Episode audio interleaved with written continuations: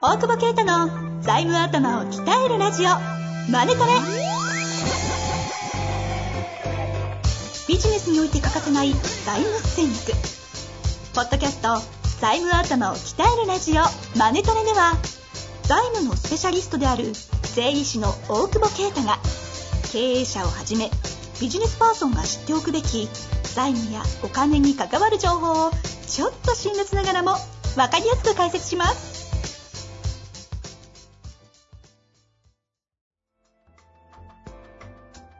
こんにちは、遠藤和樹です。大久保啓太の財務頭を鍛えるラジオ、マネトレ。大久保先生、よろしくお願いいたします。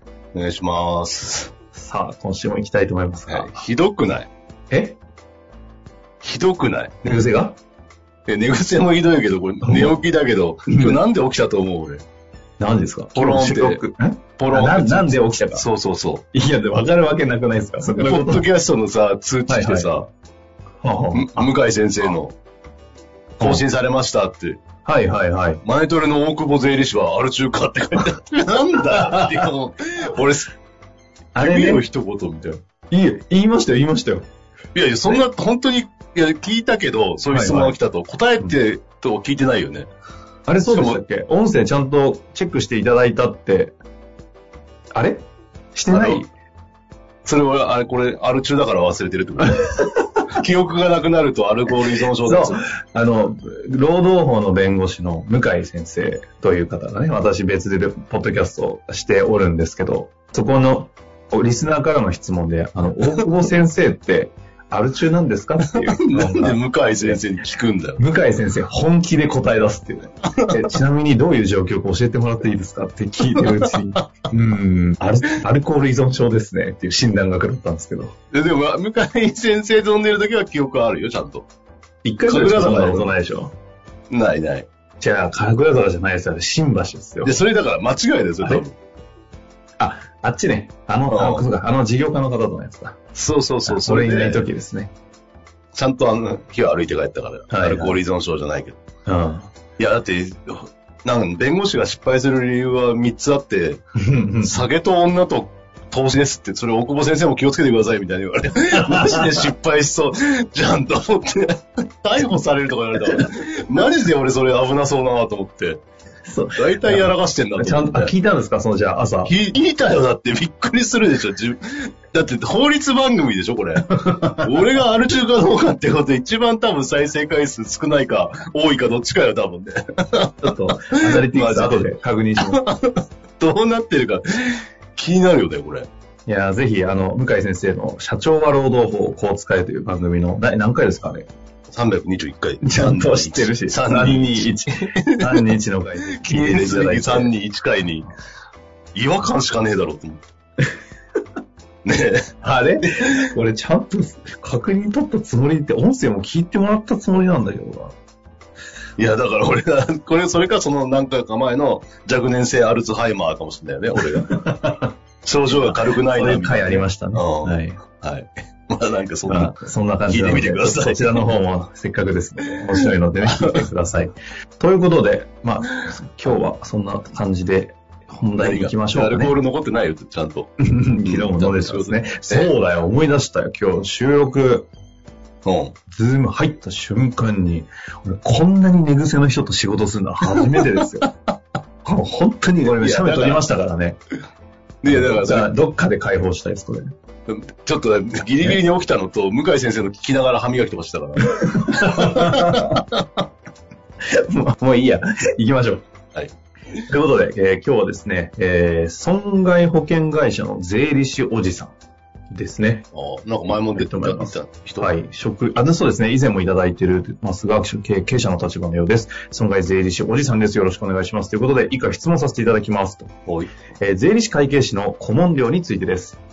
不動産管理業売上250億、従業員500名程度の会社の場合ですが、税理士事務所の顧問料に年間360万、大手の監査法人に任意の会計監査をお願いしており、年間900万円の支払いをしております。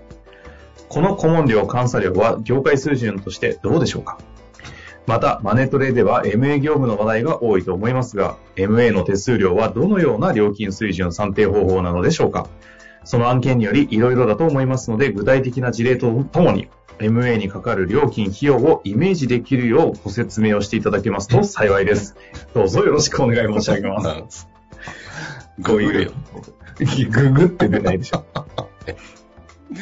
えーっと、これでも何確かにね。なんか、この条件で調べたら、もうどこの会社か分かっちゃいそうですけど、大丈夫なんですかね。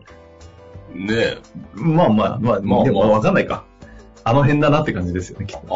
ああ、そう。あ、でも、おそっかそっか。不動産管理業の会社あ、どの立場そういうことか。確かに、どの立場なのそうか、自社の話じゃないんですね。じゃないんまだあまあ、ちょっと立場がどういう、ですよねう。ん自社どういう感じか分かりませんが、まあ、ちょっと質問としていきましょうか。はいはいはい、これ、ど、どうなんですかえっと、顧問料250億のか、だから自社で多分ちゃんと全部できてんだよね。うんうんうん。で、多分質問だけみたいな感じなんだと思うんだよね。税務顧問って。その、なんかチェックするとか多分そんなのあんまやってないんじゃないかなと思うんだけど。はいはい。で上場企業とかの、どう、どうなんだろう結構ケースバイケースだけど、何もしないで月30万みたいな感じなんじゃないかな。質問対応。うんうんうん。あの、あの弁護士の、その、顧問料に近い感じってことですそうそうそうそう。多分普通に考えて通常のそのチェックとかを含めた、かはいはい。ね、税務業務やるとしたら多分その全然合わないと思うんで、うんうんうんボリューム莫大だから、多う分ん。そんなイメージ。だから本当の保険料だよね。うんうんうん。だとしたらまあそんなもんなのかな。うん。まあなんかあった時のチャージ料うんで、っていうの2、は、 30。みたいなのは、まあ、30から50ぐらい取るのはそんなに、まあどう、どうだろうね。規模にもよるけど、上場とかで多分そんなイメージじゃないかな。はいはいはい。うん。まあ、採算はいいよね。税理士側からしたら。そうですよね。うん。まあでも、水準じゃないって感じですか税理士事務所まのあ、何やってるかによるけど、はい。まあそうですよねまともにだから、まともにだから、何、その、この規模で入力とかなんとかややるんだったら多分月300万とか、あわかんないけど、そんなイメージかもしれないし。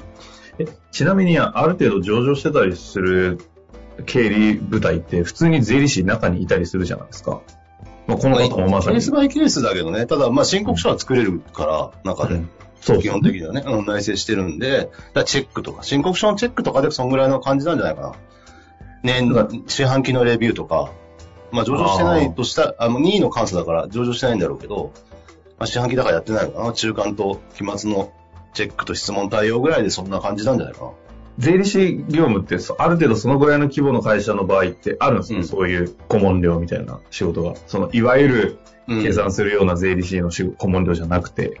なくてあるね。やっぱりその、なんか質問したいときはあるね。あと、責任を押し付けたいときもあるじゃん。あ責任をつけたいって言い方変だけどね、一応内部で、あの、あの、顧問税理士確認しましたみたいな、なんか、うんうんうん顧問弁護士と同じような立ち位置なんじゃないうん。あ。まあ、かなりだから、お大手税理士法人とかが、弁護士とかも抱えてるようなところとかにちょっとこれ、顧問料としてま払あ、うみたいな弁護士は別だと思うけど、うん。まあ、大手を入れるよね。うんうん。あと、まあ、任意監査も結局、まあ、任意なんで、どれぐらいやってもらうかってことによるので、監査法人入れなくていいけど、任意でお願いしてるんだろうから。まあ、でもそんなもんなんじゃないかなと思うけど。年間う900。ん。ね、だねから、そんなもんじゃないって感じですか。かな。うん。月75。うん。うん。なんでこの人そんな知ってんだろうね。 ところでね。何なんですかね担当とかなんですかねねえ。わかんない。でも難しいよね。この売上高で、バランス悪いよね。うちで360万ぐらいもらうっていうと、どうだろうな。どうだろうなって、価格表みたいですよね。 今見てんですかすいません、整理して。 価格表で言うと、もう若干コンサル領域ありますよね。 60万、そう。でまあ、まあ、10億以下ぐらいかな。うん。 10, 10億前後ぐらいそんなもんじゃないか、年商。だからそれと比べちゃうと、じゃあなんかね、その25倍なのかっていうと、そうでもないっていうか、はいはいはい。ちちょょっと、ちょっとだから違うよね、10億以下の役割と、うちの場合のその、基調代行はほとんどしないけど、チェックと財務あのコンサルみたな CFO っぽいところそうそうそうそう、を合わせてるから、まあ、この規模になると CFO もいるし、経理もちゃんとしてるし、だから、さっきみたいな立場になるのかなと思うけど。うん。まあ、あと MA は、基本的にはもう、そう、相場感は決まってるけど、うん、基本的にはレーマンだよね。えレーマン方式というか、その、レーマン。取引規模によって応じた成功報酬がほとんどで、うんうんうん。大体、まあ、だから某、某センターとかがやっぱ一番、うんうんその基準として作ったんだろうけど、まあ5億以下で、えーは5の5%とか、5から10億は4%みたいな。あ、大体基準。まあ、業界水準なんですね、今。 100億以上は、まあ、100億超えるとい両立1%みたいな。だだんだん金額が大きくなるにつれて、さすがに成功報酬でかすぎるから少し下げるっていう話だけど、まあ中小で言うと、ほとんどその5億以下の、とあの、MA が多いから、うんうんうん。そうなってくると、最低金額をやっぱ決めてるあケーースがほとんどで。あの、これに関しては業界がってことですかカラーズがってことですかいやいや、業界が。業界が。うんうんうん。で、最低金額だから、センターだと2000万とか。だからなかなかごついよね。その、な るほど。例えばね、うん今やってんのも3000万のディールで手数料2500万とか。 なかなかリアルに喋れなない。かなか、それ売り手残んないじゃんみたいな。買う方はまださ、そこが全体の投資として考えたらね、うんうんうん。いいけど、うん。だから、まあ最低金額いくらにするかっていうのは業者によるし、その、うん。まあ500万とかぐらいからやってるとか、うんうん。まあ本当に小規模ディールやってる場合は200万とかぐらいからやってるところもあるけど、えうん。大体500、1000万ぐらいなのかな、上場とかだとね、手数料。ー、ああ、でもそ一応だから変な、最低が変最低が、最低基準がうん。 1000ぐらい。だから、あのー経産省もその辺が、いいろんなご業者が出てきて、いろんな悪どいことしたりとかも、まあそういうとこ今なろはんちかゃんどんどんルール決め始まってそるうそうそう、ちゃんとやってるんで、逆に言ったら最低が高いと感じるかはそれぞれの価値観だと思うけど、うん。うん、そうじゃなくて、法外な手数料取ったりみたいな業者も多いから、中小 MA ガイドラインみたいなのを作って、まあ、そこでもレーマンで基本的にやってくださいねみたいなうん。のは書いてあるので、で、今度だからその MA の、中小 MA のやる登録制になるから、だから登録してない、登録してないと MA ができないわけじゃないんだけど、登録してない業者は、えーっと、補助金とかの対象にならないね。経営引き継ぎ補助金とか、ほうほうほのう対象に、な、その業者はな、な、なるというか。うん。まあまあ、それぐらいしか今のところは、今のところはね。だって、で、ちゃんと更新するにも案件年何回やったとか報告をして更新していくみたいな感じなの。うんうんうん。まあ変な業者が入らないようにな、まあでも、そんなの適当にやったらできちゃうからね。 なんとも言えないけど。まあまあ、金額で言ったらそんな感じなのかな。あの、うんものすごいど素人質問で申し訳ないんですけど、レうレレーマンって、うん。なんですかで、ググれって。レーマンってなんですかだからだんだん上がっ、なん、なんていうの段階に応じて、レーマンってグ効率を変えてググったらチョコレートが出てきたんですか知らねえよ。 な、何のチョコだよ。レーマンチョコレー ト。知らねえよ。麦チョコらしいです。 そんなことある。 レーマン方式でググれば本当に麦チョコ出てくるんだよ。